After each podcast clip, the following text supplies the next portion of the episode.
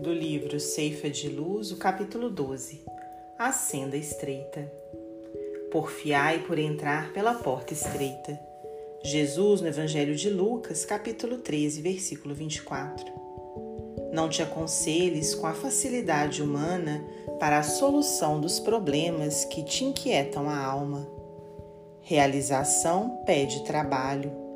Vitória exige luta. Muitos jornadeiam no mundo na larga avenida dos prazeres efêmeros e esbarram no cipoal do tédio ou da intemperança, quando não sucumbem sob as farpas do crime.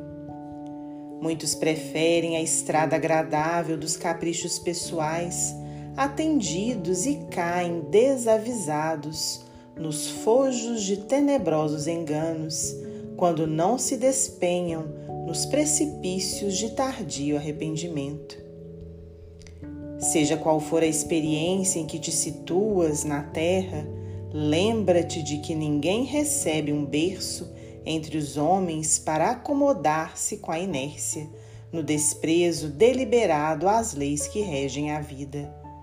Nosso dever é a nossa escola. Por isso mesmo, a senda estreita que se refere Jesus é a fidelidade que nos cabe manter limpa e constante no culto às obrigações assumidas diante do bem eterno.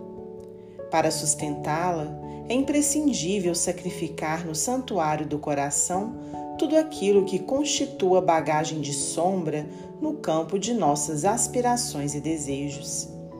Adaptarmos-nos à disciplina do próprio espírito na garantia da felicidade geral é estabelecer em nós próprios o caminho para o céu que almejamos.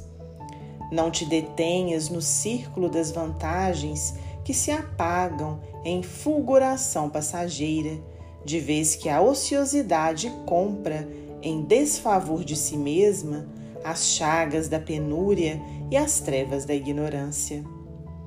Porfia na renúncia que eleva e edifica, enobrece e ilumina.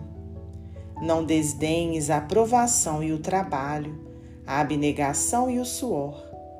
Em todas as circunstâncias, recorda sempre que a porta larga é a paixão desregrada do eu e a porta estreita é sempre o amor intraduzível e incomensurável de Deus.